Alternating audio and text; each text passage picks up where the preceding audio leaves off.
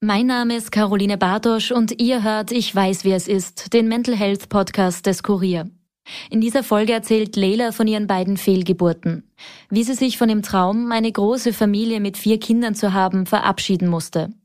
Sie erzählt aber auch, wie sie es geschafft hat, diese einschneidenden Erlebnisse zu verarbeiten, was ihr geholfen hat und was sie Menschen, die ähnliches durchleben müssen, mit auf den Weg geben möchte. An dieser Stelle auch die Triggerwarnung, Lelas Erzählungen können retraumatisierend sein. Wenn ihr also selbst eine Fehlgeburt erlebt habt oder es euch derzeit nicht so gut geht, ist diese Folge vielleicht nicht die richtige für euch. Am Ende der Folge und in den Show Notes findet ihr auch Anlaufstellen, an die ihr euch wenden könnt, um euch Hilfe zu holen. Dieser Podcast wird unterstützt von der Zürich Versicherungsaktiengesellschaft. Verantwortung für soziale Anliegen hat bei Zürich einen hohen Stellenwert.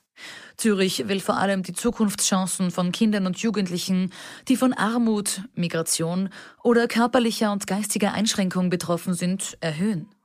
Dafür arbeitet die Zürich mit namhaften Organisationen zusammen.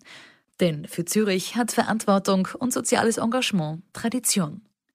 Mehr Infos findet ihr in den Show Notes.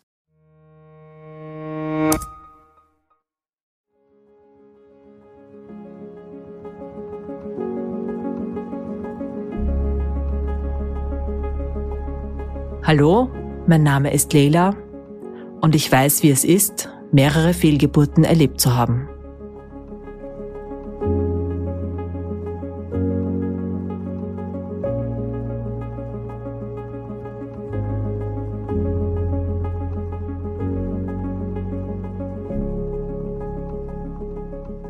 Ich bin 42 Jahre alt und bin in einer Familie mit zwei kleineren Geschwistern aufgewachsen. Also ich war lange Zeit die Älteste und habe da auch immer so ein bisschen die Mama-Rolle oder die Verantwortungsrolle übernommen.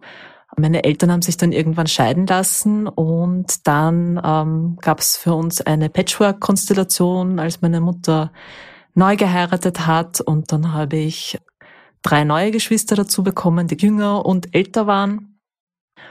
Dadurch war es für mich einfach immer sehr natürlich, mit vielen Geschwistern zusammen zu sein und eben auch im familiären Verband zu sein. Ähm, für mich war es auch immer klar, dass ich Kinder haben möchte.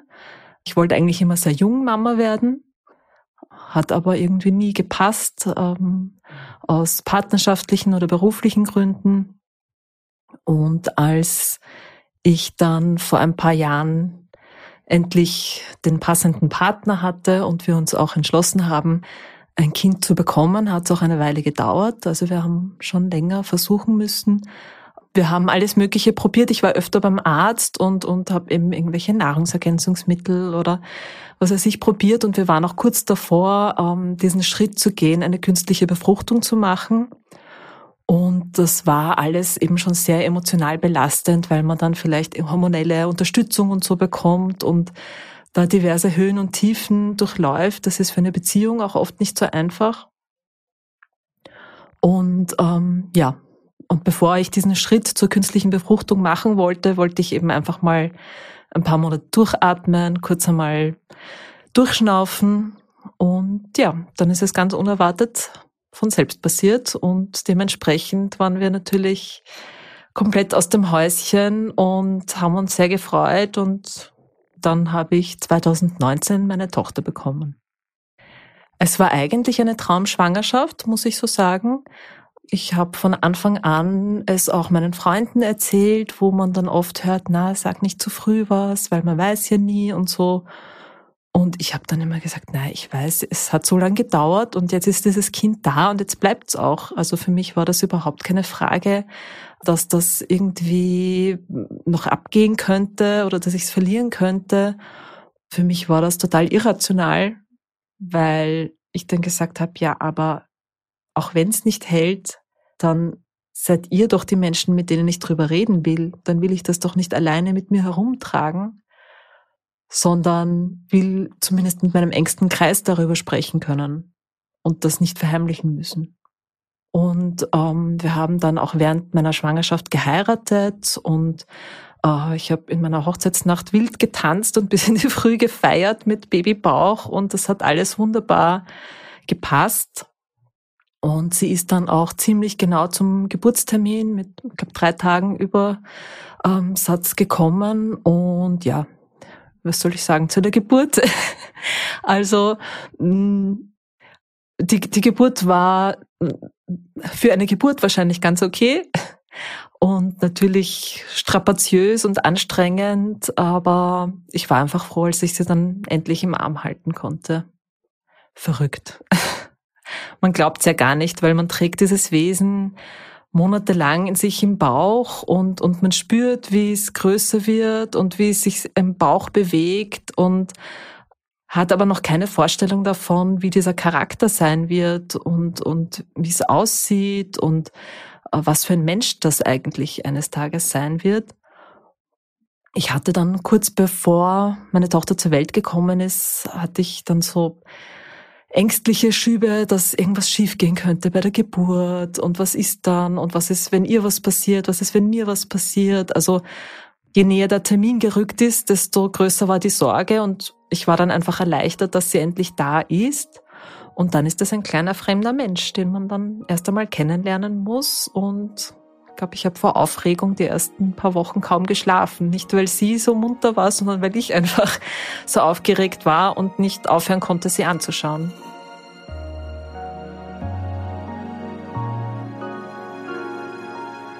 Wenn Leila über ihre kleine Tochter spricht, wird das Strahlen in ihren Augen noch deutlicher. Gemeinsam mit ihrem Mann und ihrer Tochter wohnt sie in Wien, dort ist sie auch selbst aufgewachsen. Den Ausgleich zur großen Stadt findet die kleine Familie in ihrem Wochenendhaus in der Steiermark. Dort können sie gemeinsam garteln, die Vögel beobachten und die große Welt entdecken. Heute nimmt Leila bei uns im Studio Platz. Sie trägt eine pinke Bluse, ihre langen dunklen Haare fallen ihr auf die Schulter, ihre Gesichtszüge sind freundlich. Leila wirkt recht entspannt. Später verrät sie mir aber, dass sie in der Nacht vor unserem Gespräch durchaus nervös geworden ist. Sie war sich nicht sicher, wie es sich anfühlen wird, so offen über ihre beiden Fehlgeburten zu sprechen. In ihrer Hosentasche hat sie für alle Fälle ein Taschentuch eingesteckt.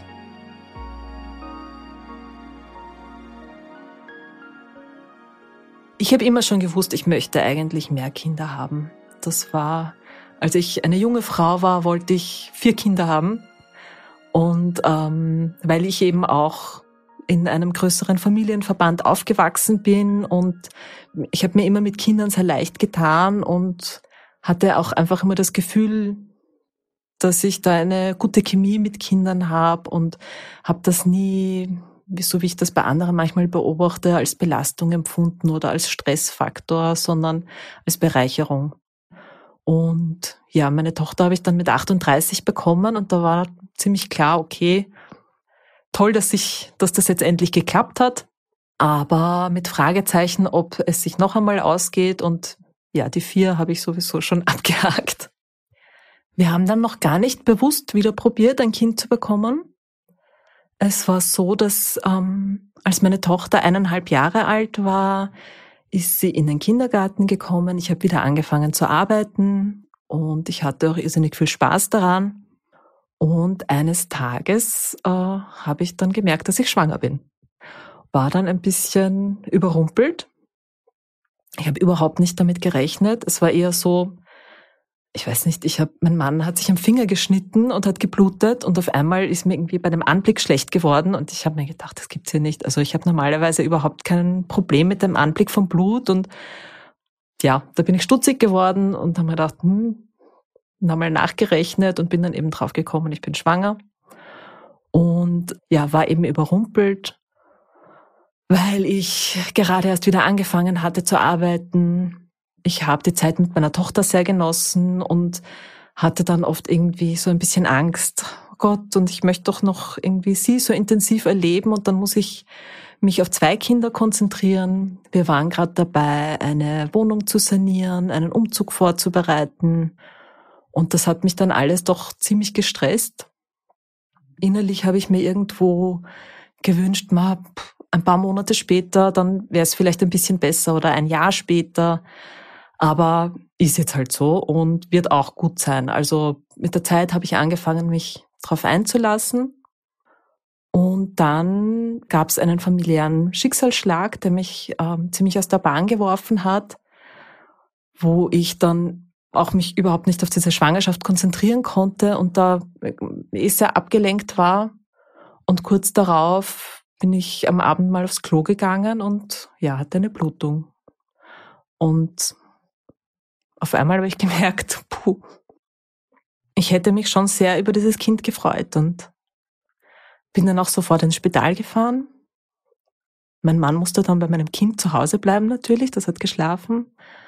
Und ich bin dann alleine ins Krankenhaus gefahren und zufällig hat in dem Krankenhaus eine, eine meiner besten Freundinnen am Tag vorher entbunden. Ich wusste, dass sie quasi ein paar Stockwerke weiter oben mit ihrem neugeborenen Baby liegt und ähm, ja, und in einem Zimmer dort wurde ich dann untersucht und der Arzt hat ihm geschaut und es war in der, ich glaube, siebten oder achten Schwangerschaftswoche, wo man eigentlich schon einen Herzschlag sehen sollte.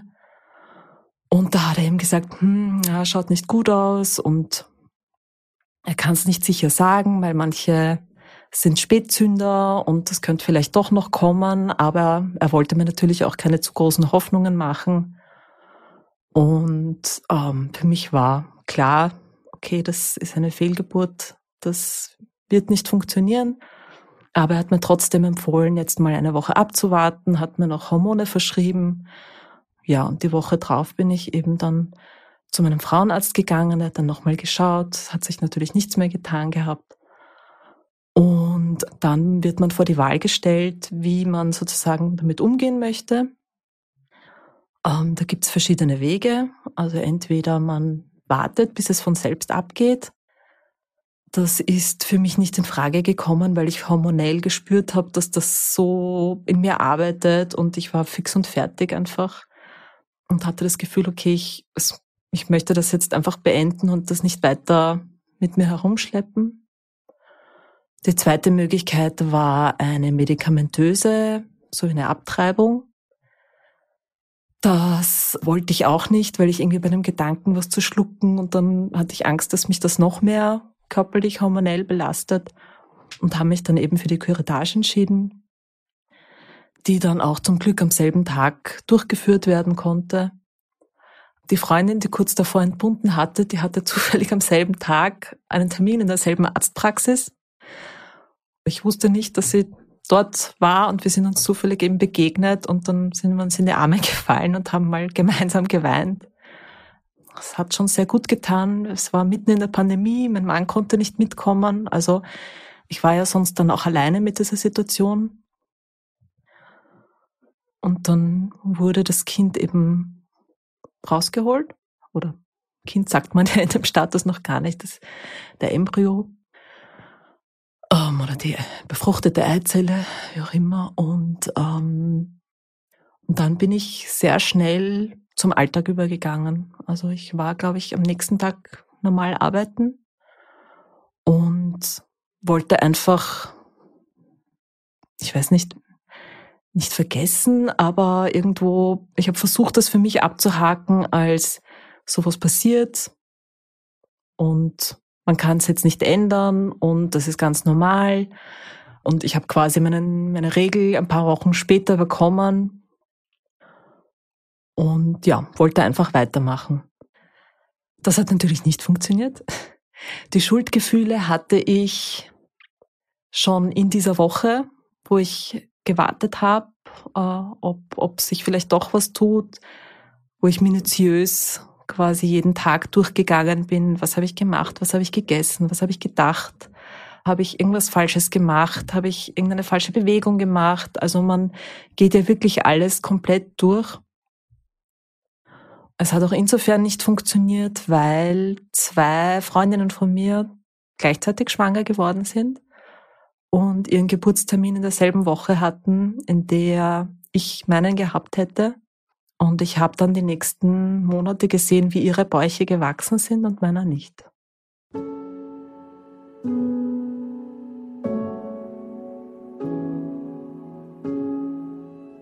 Ich hatte nie diesen Gedanken, warum sie und ich nicht. Es war eher, dass ich mir vorgestellt habe, wie das jetzt wäre, wenn ich mit ihnen schwanger wäre, wie das jetzt wäre für mich und meine Tochter, für meinen Mann, wenn wir uns jetzt auf ein Baby freuen würden. Das kommt dann immer wieder in Wellen, schubweise, dass man so, es gibt so gewisse Marker, wo man sich dann vorstellt, ich weiß nicht, jetzt wäre der Bauch groß genug, dass ich dann das Baby spüren würde in meinem Bauch und dann stellt man sich das vor.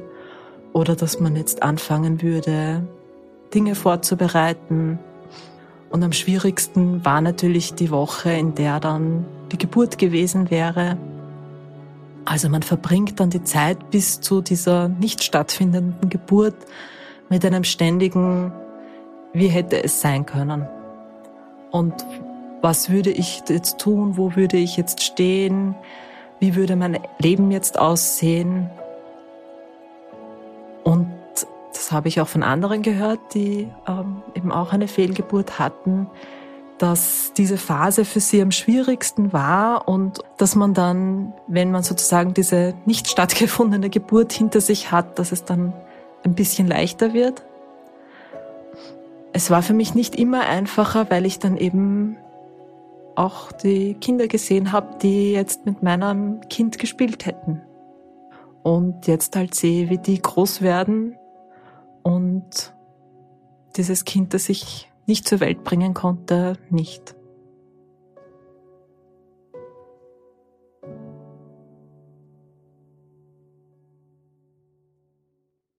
In der Familie für uns hat es jetzt zum Glück nicht den großen Einfluss gehabt. Also mein Mann und ich waren dann sehr entschlossen, dass wir das Thema zweites Kind nicht so lange aufschieben wollen und das doch schneller angehen wollen. Ohne Druck, weil ähm, wir wussten von der ersten Schwangerschaft, das funktioniert bei uns nicht so gut. Aber die Angst davor, dass es wieder nicht klappt, war eigentlich gar nicht da. Für mich war irgendwie klar, wir probieren es weiter, es wird wieder funktionieren und dann bekommen wir unser Baby. Ich wollte einfach so schnell wie möglich dieses Baby haben, das mir jetzt genommen wurde. Irgendwie. Ähm, ich war damals auch bei einer Therapeutin und die hat mir ein Bild mitgegeben, dass es so ist wie, wenn ich einen Gast eingeladen habe und noch nicht bereit dafür bin, weil ich ja eben Schuldgefühle hatte, dass es für mich zu früh war. Und sie hat dann gemeint, ja, stell dir vor, du schickst deinen Gast nochmal eine Runde um den Block, bis du deine sieben Sachen beisammen hast und bis alles hergerichtet ist, bis das Essen fertig gekocht ist und der Tisch gedeckt ist und dann kommt der Gast. Und diese, dieses Bild hat mich sehr lang, sehr weit getragen, bis ich dann irgendwann ungeduldig geworden bin und mir dann gedacht habe, jetzt könntest aber wirklich schon einmal kommen, du Gast. Ja? Also ähm, es hat dann wirklich lange, lange gedauert, bis dieser Gast dann endlich wieder angeklopft hat. Es hat fast zwei Jahre gedauert. Und zwar wieder in einer Phase, wo ich dann eigentlich mir gedacht habe, okay, pff, irgendwie, es geht sich nicht aus und vielleicht müssen wir zu härteren Maßnahmen greifen und äh, eben medizinisch noch mehr Hilfe holen. Und wir haben einen Urlaub gebucht nach Neuseeland. Ein Teil meiner Familie lebt dort. Ähm, mein Bruder lebt dort, den ich die ganze Pandemie lang nicht gesehen hatte. Der hat geheiratet, der hat ein Kind bekommen. Und ich habe mir gedacht, so, jetzt buchen wir das mal, wir fliegen dorthin, machen einen Familienurlaub und wenn wir zurück sind, künstliche Befruchtung. Wir haben diesen Urlaub gebucht und eineinhalb Monate später war der Schwangerschaftstest positiv. Ich habe wieder überhaupt nicht damit gerechnet. Den Test habe ich zu Silvester gemacht. Und es war so, dass ich äh, eine Woche vorher zu Weihnachten Covid-positiv war und mir nichts dabei gedacht habe, als ich meine Regeln nicht bekommen habe, weil ich dachte, gut, Covid kommt schon vor, dass der Zyklus ausfällt und so. Und dann war Silvester und ich habe mir gedacht, na ja, jetzt ist noch immer nichts und bevor ich jetzt was trinke, teste ich sicherheitshalber mal und bin dann aus allen Wolken gefallen, dass dieser Test positiv war. Wir haben uns irrsinnig gefreut, natürlich. Und für mich war klar, super, jetzt hat so lange gedauert, aber dieses Kind, das bleibt jetzt. Und ich hatte zufällig auch ähm, kurz darauf schon einen Frauenarzttermin ausgemacht, ohne dass ich wusste, dass ich schwanger bin. Da war ich, glaube ich, in der sechsten oder siebten Schwangerschaftswoche, also in dieser Phase, wo man vielleicht schon einen Herzschlag sieht. Und dann liegt man eben da und der Arzt macht diese Ultraschalluntersuchung und dann sieht man so einen, so einen schwarzen Fleck und da pocht was. Und das ist natürlich, pff, bam, ja, also war irrsinnig erleichtert, irrsinnig froh, weil für mich war diese Hürde überwunden, wo es beim letzten Mal aufgehört hat. Und ich hatte damals auch gar keine Ängste, dass jetzt irgendwas sein könnte. Hab dann bei meinem Arzt angesprochen, dass wir diesen Urlaub geplant haben, ob wir den vielleicht absagen sollen oder weil das doch ein sehr langer Flug ist. Und der hat dann hin und her überlegt und hat dann gemeint, na ja, also wenn bis dahin alles in Ordnung ist mit der Schwangerschaft, dann und wenn es mir gut geht und wenn mit dem Baby alles in Ordnung ist, sollte es eigentlich kein Problem sein.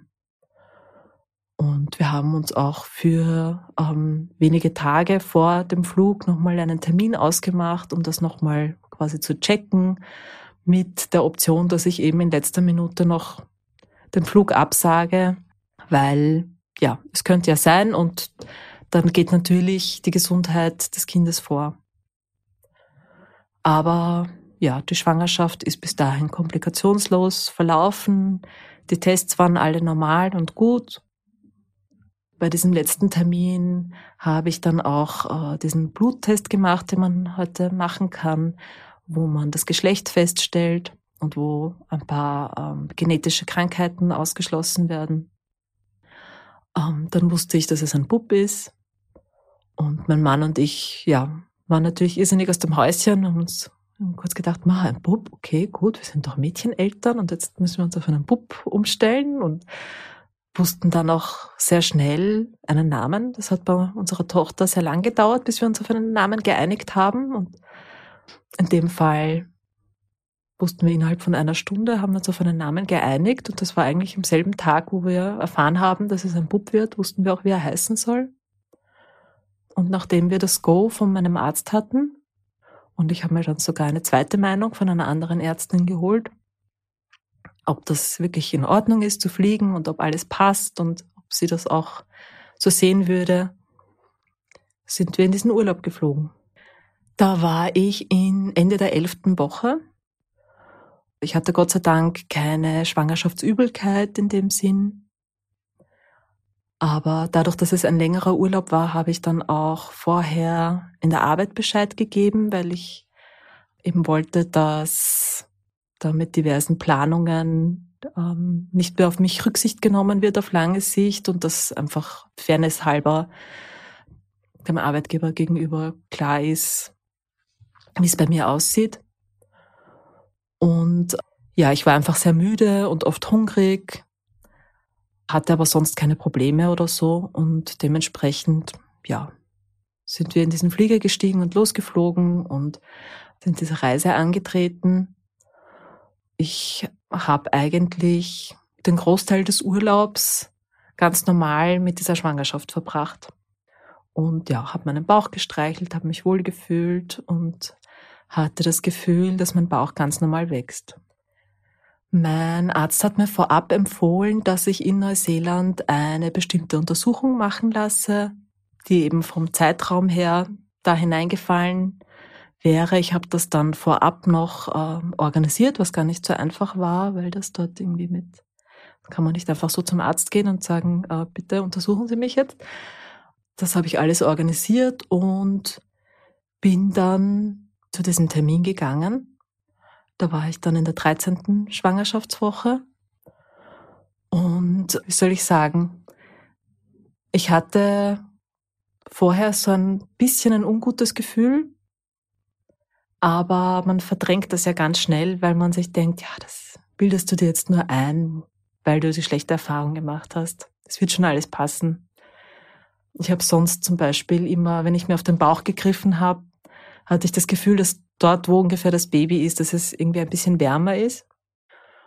Und das Gefühl hatte ich irgendwie seit einer Weile nicht mehr und habe das dann auch irgendwie verdrängt und ja, alles Einbildung, es wird alles passen, positiv denken. Und ja, mein Mann ist dann mitgekommen zu dieser Ultraschalluntersuchung und wir waren in diesem Untersuchungsraum und die Ärztin kommt rein und wirft diesen Ultraschall an und dann haben wir uns mal gefreut, dass wir unser Baby auf diesem Bild sehen, weil es hat ja quasi wie ein fertiges Baby ausgesehen. Man sieht ja den Kopf und den Rücken und Bauch und Arme und Beine und man konnte sogar die Finger erkennen und einen Ansatz von der Nase und so. Und wir haben uns einfach mal gefreut erleichtert. Es ist da, ja. Und die Ärztin schaut und schaut.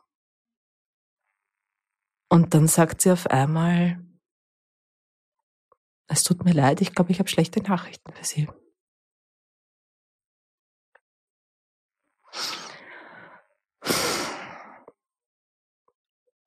Ich sehe keinen Herzschlag.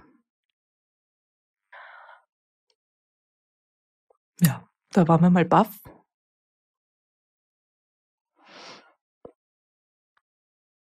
Man ist dann einfach mal so, pff, was, wie, wo, was redet die da? Ich sehe es doch, es ist doch da. Aber das Pochen war halt nicht da.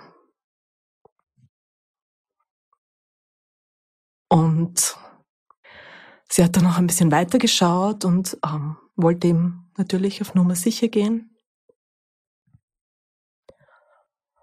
Und ja, dann gesagt, es tut mir leid. Es sieht wirklich so aus, ich sehe keine Aktivitäten. Ja, und ich habe sie natürlich auch gleich gefragt, kann es sein wegen der langen Reise oder kann man sagen, warum? Und sie hatte natürlich keine Erklärung. Ähm, dann gesagt, nein, es hat nichts mit dem Flug zu tun. Es ist nichts, was sie falsch gemacht haben. Sowas passiert einfach. Das ist einfach ein Stadium, wo so etwas passieren kann und wo man davon ausgehen muss, dass vielleicht irgendwas nicht gepasst hat und dass das Kind aufgehört hat, sich zu entwickeln. Und als Betroffene hörst du das natürlich, aber es geht bei einem Ohr rein und beim anderen raus. Und sie hat uns dann Gott sei Dank ein bisschen Zeit gegeben, ist rausgegangen und hat uns mal ein bisschen Zeit gegeben, das irgendwie, ja, die Fassung zu erringen und das mal kurz sacken zu lassen wir haben uns dann einfach umarmt und haben nicht wirklich ein Wort rausgebracht, weil in so einer Situation kann man noch wenig sagen. Und meine Mutter hat mit meiner Tochter draußen im Auto gewartet. Und sie hat dann gesehen, dass ich mit verhaltenen Augen rauskomme und war dann auch geschockt, konnte es auch nicht wirklich glauben, man ist dann einfach verwirrt und, und durcheinander, weiß nicht, was man denken oder fühlen soll und wie es jetzt weitergeht oder was jetzt passiert. Und es war ja unser Urlaub. Ich weiß gar nicht mehr, was wir dann den restlichen Tag gemacht haben. Der Tag ist für mich irgendwie verschwommen.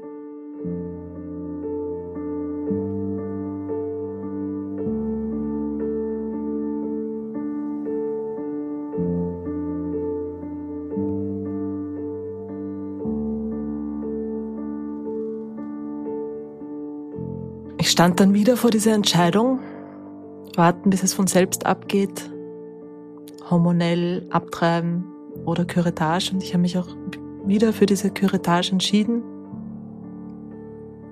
Den Termin habe ich, glaube ich, am nächsten oder übernächsten Tag bekommen. Ich weiß es nicht mehr. Da musste ich dann in der Früh im Spital einchecken und mein Mann ist bei meiner Tochter geblieben. Meine Mutter ist mitgekommen. Und wir mussten dann von halb neun bis vier am Nachmittag warten, bis ich drangekommen bin.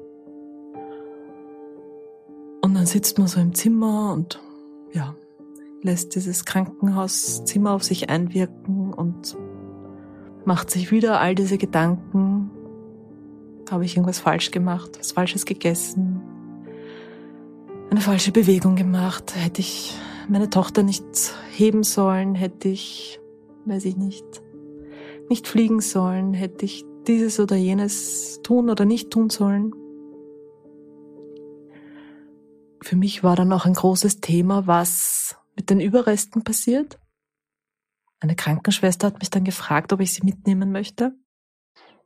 Und ich habe mich gefreut, weil der Gedanke daran, dass dieses Baby, das ich im Ultraschall ja gesehen habe, das vom Kopf bis zum Steiß elf Zentimeter groß war,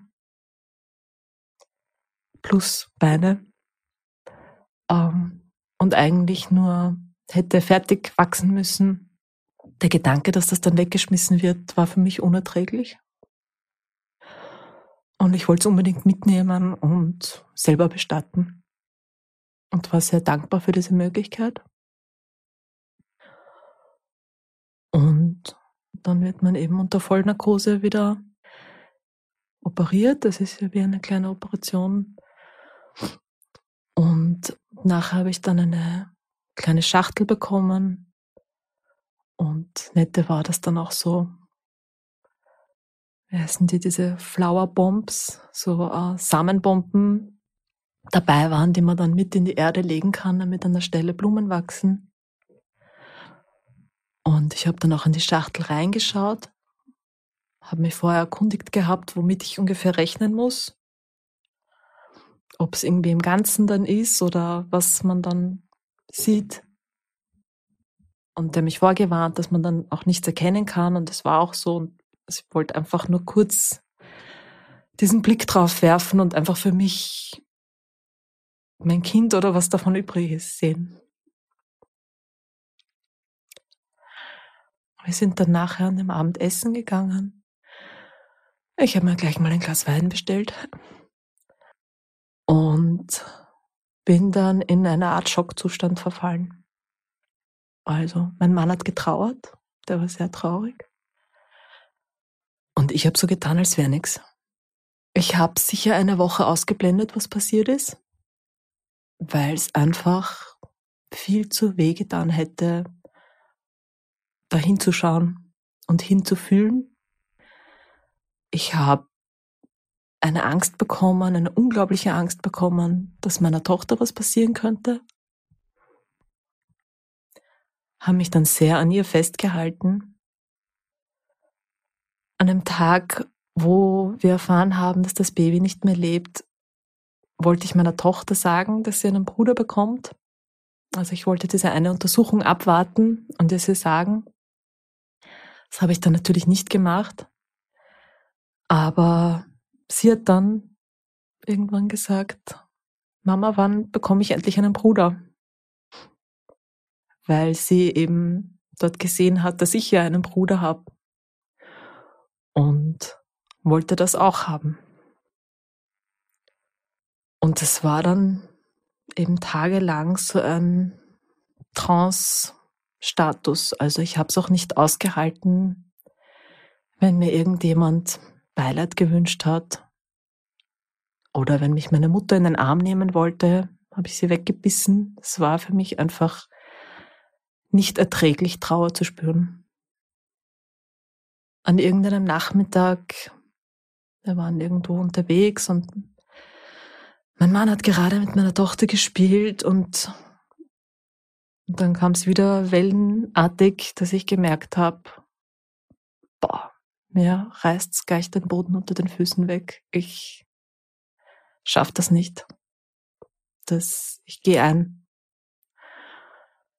Und da wusste ich, okay, ich, also es war mir eigentlich sehr schnell klar, dass ich Hilfe brauche, aber in dem Moment wusste ich, ich muss mir jetzt sofort Hilfe ausmachen, weil ich brauche irgendwas, woran ich mich festhalten kann. Ich habe zufällig vor ein paar Jahren eine Mentaltrainerin kennengelernt, mit der ich dann so freundschaftlich lose Kontakt hatte. Und mein Bauchgefühl hat mir dann einfach gesagt, okay, ich, es zieht mich zu ihr und ich möchte mir bei ihr Hilfe holen. Ich habe sie dann von Neuseeland aus noch angerufen und mir was mit ihr ausgemacht für einen Tag nach meiner Rückkehr. Ich habe mir auch diverse Selbsthilfegruppen angesehen. Es gibt gar nicht so viel, muss ich sagen, dafür, dass wirklich, wirklich viele Frauen Fehlgeburten haben. Aber es hat sich für mich auch nicht richtig angefühlt, da mit anderen Frauen noch mehr in diesen Schmerz hineinzugehen. Und die Mentaltrainerin war für mich so ein bisschen der Weg, das zu verarbeiten und nach vorne zu sehen. Wir sind dann wieder nach Hause geflogen und am Rückflug, als meine Tochter und mein Mann geschlafen haben, hatte ich dann einen wahnsinnigen Heulkrampf. Das ist irgendwie so das erste Mal richtig aus mir rausgebrochen. Ich wollte uns den Urlaub nicht versauen, solange wir noch dort waren. Und im Flugzeug hat es mich dann einfach überkommen, dieser Gedanke, dass ich mit Baby im Bauch in den Urlaub geflogen bin und ohne zurück. Unseren Sohn haben wir übrigens im Garten meiner Mutter an einer schönen Stelle begraben. Und ja, also im Flugzeug habe ich mich dann so das erste Mal eigentlich richtig ausgeheult. Und als wir wieder da waren, war ich dann eben am nächsten Tag gleich bei der Mentaltrainerin.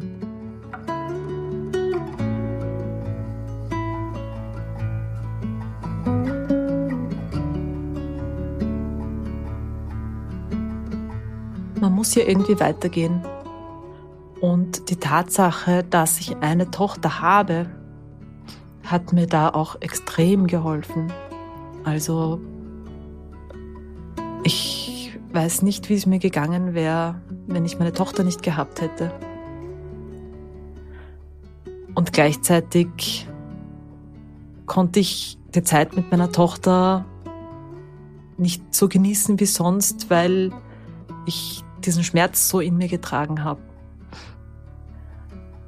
Aber in erster Linie, ja, habe ich natürlich für sie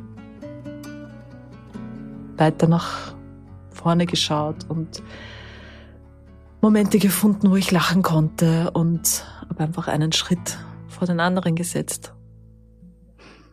Mir war es wichtig, dass ich sehr schnell die, die Bescheid wussten, informiere und es waren natürlich alle erschüttert. Ähm, und ich habe auch immer dazu gesagt oder geschrieben, ich kann jetzt nicht drüber sprechen, weil es tut zu sehr weh. Und ich habe in der Arbeit auch Bescheid gegeben und eine Kollegin gebeten, alle zu informieren, die es wissen, um da einfach nicht in, in diese Situation zu kommen, es irgendjemandem erklären zu müssen. Ich habe mich auch am meisten davor gefürchtet, wieder in die Arbeit zu kommen, weil du ja dann in ein Umfeld kommst, wo quasi jeder Bescheid weiß. Und ich wollte nicht mit diesem mitleidigen Blick angeschaut werden. Ich wollte einfach, die Arbeit war für mich die Ablenkung und ich wollte nicht in der Arbeit damit konfrontiert sein, diejenige zu sein, die jetzt mit Samthandschuhen angegriffen werden muss oder betrauert werden muss. Insofern war das für mich eine große Überwindung. Aber zum Glück war ich eben bei der Mentaltrainerin, bevor ich in die Arbeit gekommen bin. Und oh, sie hat, ich weiß nicht wie, aber sie hat geschafft, mich so zu stärken, dass ich einfach wirklich diese Gedankenspiralen ablegen konnte und nicht mehr mit diesem ständigen Schuldgefühl, was habe ich falsch gemacht, was hätte ich anders machen können oder sollen, an welchem Punkt ist es passiert. Also ich habe ja auch nicht gemerkt, wann es passiert ist. Ja, also man macht sich ja dann auch Vorwürfe. Ähm, hätte ich nicht merken müssen, dass dieses Kind in mir nicht mehr lebt. Ist jetzt geschafft, dass ich das abdrehen kann und dass ich das abschließen kann. Und das eine ist traurig darüber zu sein, wenn man so wie jetzt darüber spricht. Und das andere ist schlaflose Nächte deswegen zu haben, was ich bis dahin hatte. Mit diesem Mentaltraining habe ich einfach eine richtige emotionale Wende gespürt. Dieses Loch vor meinen Füßen hat sich geschlossen. Ich habe Frieden mit beiden Fehlgeburten geschlossen und eine Akzeptanz gespürt, dass es nicht sein sollte, dass ich es jetzt nicht mehr ändern kann. Es sind ja so Dinge, wenn man in so einer Gedankenspirale gefangen ist, kommt man ja nicht raus und man hört, kann tausendmal hören, du kannst es nicht mehr ändern, du hast nichts falsch gemacht, es ist so, wie es ist, aber du spürst es nicht. Und das war eben das Besondere an diesem Coaching, dass ich es dann auch gespürt habe und nicht mehr da hineinverfallen bin und dann daraus eine Stärke und Leichtigkeit entwickeln konnte, mit der ich dann ja normal wieder in den Alltag gehen konnte. Freundinnen, mit denen ich mich dann in den folgenden Tagen und Wochen getroffen habe, haben mir gesagt, sie waren wahnsinnig überrascht, wie stark und unbeschwert ich über das Thema reden konnte und wie gut ich das verdaut habe, womit ja natürlich keiner gerechnet hat in diesem Stadium. Und nach der zweiten Quälgeburt bin ich auch sofort in dieses Gefühl gekippt. Ich habe zu meinem Mann gesagt, so, wir fliegen jetzt nach Hause und das Erste, was wir machen, ist ein Termin für eine künstliche Befruchtung. Ich will jetzt mein Kind zurück. Und ich will beide Kinder zurück. Ich will jetzt überhaupt gleich zwei Kinder haben. Ähm, das war fast manisch, dass ich irgendwie gedacht habe, das ist jetzt die Lösung. Und auch da hat mir das Mentaltraining geholfen, zu sagen, es ist jetzt mal gut so. Und wenn noch ein Kind kommen soll, dann wird's kommen. Aber meine Geschichte hat mir einfach gezeigt, dass es nie gekommen ist, wenn ich Druck gemacht habe. Und auch das ist etwas, was man ganz oft hört. Aber ich habe es im Rahmen dieses Coachings geschafft, das irgendwie zu verinnerlichen oder die Trainerin hat es geschafft, mir das einzuimpfen, dass ich da auch diesen Druck nicht mehr spüre. Und auch das hilft mir sehr. Für Leila war es vor allem ein großer Schritt, die Schuldgefühle, die sie sich selbst gemacht hat, ablegen zu können. Es hat lange gedauert, bis sie den Gedanken, dass sie nichts dafür kann, wirklich verinnerlichen konnte. Heute weiß sie das allerdings. Dabei geholfen, das zu verstehen, hat ihr vor allem auch die Erkenntnis, dass sie mit ihrer Situation nicht allein ist. Ganz im Gegenteil, es sind viel mehr Frauen von einer Fehlgeburt betroffen, als man oft denkt. Eine genaue Zahl zu sagen ist schwer, aber es wird geschätzt, dass jede dritte bis sechste Schwangerschaft mit einer Fehlgeburt endet.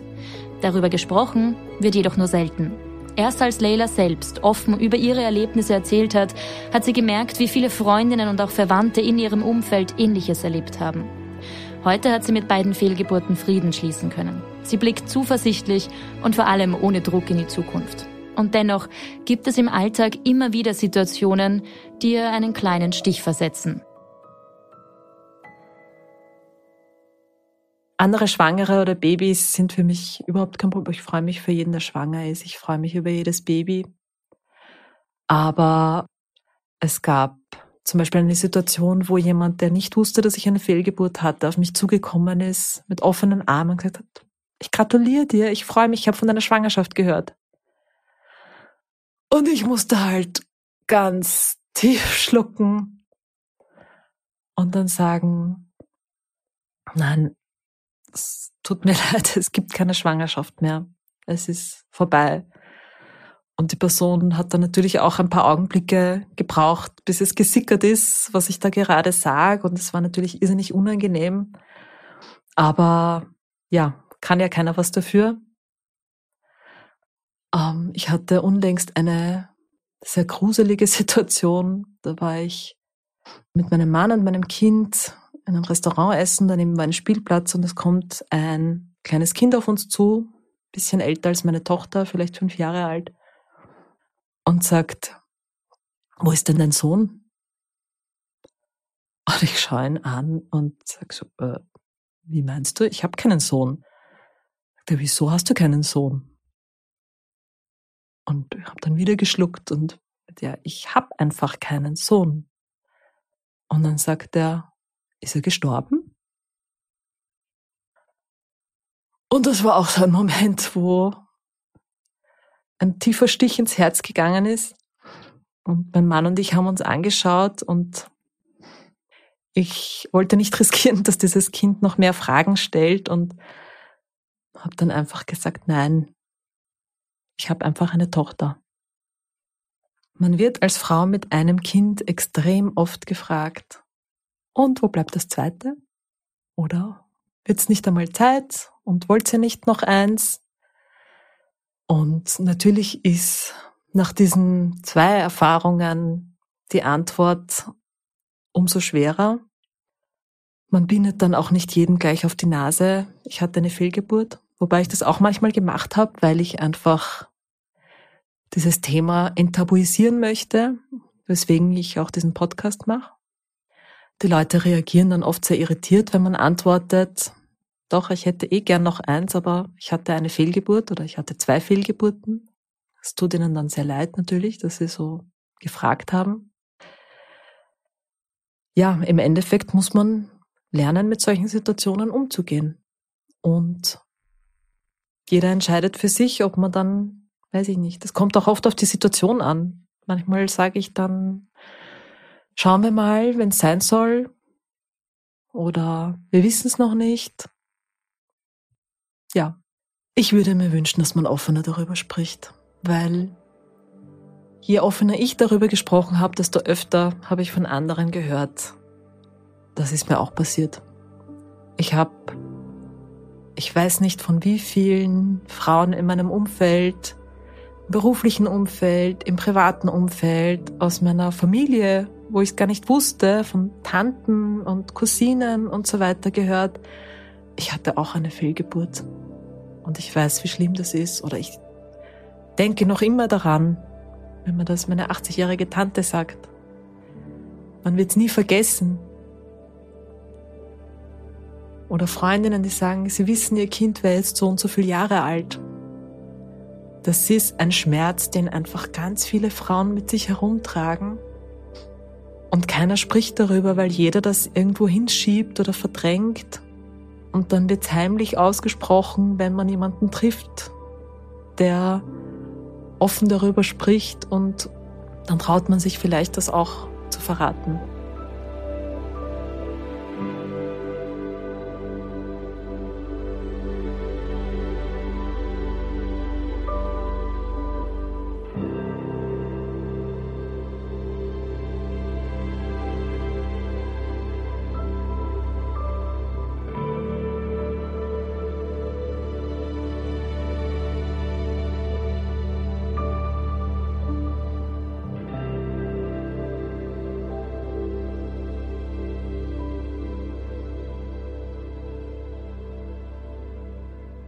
Ich glaube, es ist ein sehr individuelles Gefühl und gleichzeitig ein sehr vereinendes Gefühl, weil ich glaube, dass sehr viele in dieser Situation sind oder in diesem, in dieser Gratwanderung zwischen, ich versuche jetzt einfach normal weiterzumachen, je nachdem, wie weit man mit der Schwangerschaft war, oder dass man sich in diesem Schmerz verliert ich würde nicht sagen, dass ich mich alleine gefühlt habe, aber ich habe mich verloren gefühlt, weil ich hatte ja meine Familie um mich und das war auch wichtig, aber man verliert sich irgendwie selbst. Ich wusste, dass Fehlgeburten bei Frauen sehr, sehr, sehr häufig vorkommen, aber je öfter man dann von seinem Umfeld hört, ich kenne das, mir ist das auch passiert, desto überraschter ist man dann immer wieder. Und das kommt dann natürlich auf jeden persönlich an, wie, wie man damit umgeht. Aber ich kann mir nicht vorstellen, dass es jemanden gibt, der nicht diese Phasen durchmacht, wo man sich dann vorstellt, wie alt das Kind jetzt wäre oder wenn man jetzt die Geburt hätte und, und dass man einfach so diese verschiedenen Momente emotional durchläuft. Ein Satz, der mir extrem geholfen hat oder ein Gedanke war, es gibt weltweit Millionen Frauen, die schwanger sind. Manche wissen es gar nicht oder viele davon wissen es noch gar nicht und die machen die verrücktesten Sachen, die saufen, die nehmen Drogen, die ähm, machen Extremsport und das Kind bleibt. Und ich glaube, das ist was ganz Essentielles in dem, wo man sich ständig Vorwürfe macht und nach diesem Warum sucht. Und die Antwort ist einfach, es gibt keine Antwort darauf. Und wenn man sich, also es hilft zumindest mir, dass ich mir vorhalte, es sollte einfach nicht sein, weil eben es gibt ganz viele Frauen, die in einer ähnlichen Situation sind und ganz arge Sachen machen und das Baby bleibt bei ihnen. Wenn es passt, dann bleibt's auch. Man darf sich einfach nicht davor scheuen, sich Hilfe zu holen. Und ich glaube, dass es dafür noch kaum Angebote gibt. Welche Art von Hilfe man sich holt, ist sicher individuell unterschiedlich, was man braucht und was für ein Typ man ist. Aber dieses immer wieder daran erinnert werden in unterschiedlichsten Situationen, auch wenn man noch so stark ist und noch so drüber steht, es holt einen einfach immer wieder ein. Und man kann, glaube ich, auch nicht davon davonlaufen. Also, ich glaube, sich Hilfe zu holen ist einfach ein ganz wichtiger Schritt, um damit umgehen zu lernen. Und im Bestfall wird man bald wieder schwanger und hat dann was Positives, an dem man sich festhalten kann. Aber wenn es nicht so ist, dann darf man auch nicht dran untergehen. Ich habe immer wieder Phasen, wo ich daran denken muss und vielleicht auch mal traurig bin, dass es jetzt nicht so ist. Ich habe bei meinem Mentaltraining ein sehr schönes Bild mitbekommen. Wir haben darüber gesprochen, dass ich als junge Frau mir immer vier Kinder gewünscht habe. Die Mentaltrainerin hat dann gemeint, na ja, vielleicht sind sie am Ende des Tages vier Kinder für dich. Und das Bild hat mir dann sehr gut gefallen, dass ich ein Kind habe, das ich quasi groß werden sehe und zwei Kinder, die ich im Herzen trage. Und vielleicht kommt ja dann mein viertes Kind irgendwann noch dazu, dass ich dann hoffentlich auch groß werden sehen kann. Und dann komme ich auf meine vier Kinder, die ich mir immer gewünscht habe. Und dieses Bild hilft mir gerade sehr. Ich versuche jetzt sehr auf mich selbst zu schauen. Darauf, dass es mir gut geht, dass es mir emotional gut geht, dass es mir körperlich gut geht, dass ich mit mir im Reinen bin und dass ich das jetzt genieße. Das ist mir im Moment sehr wichtig, dass ich die Momente mit meiner Tochter genieße. Und ich habe immer wieder so Momente, wo ich mir natürlich wünsche und vorstelle, wenn jetzt noch ein Geschwisterchen dabei wäre und wie wäre es dann für sie und für mich und für uns als Familie. Aber da habe ich gelernt, loszulassen und zu sagen, es kommt, wie es kommt. Und das Wichtige ist, dass wir den Moment genießen und dass es uns jetzt gut geht.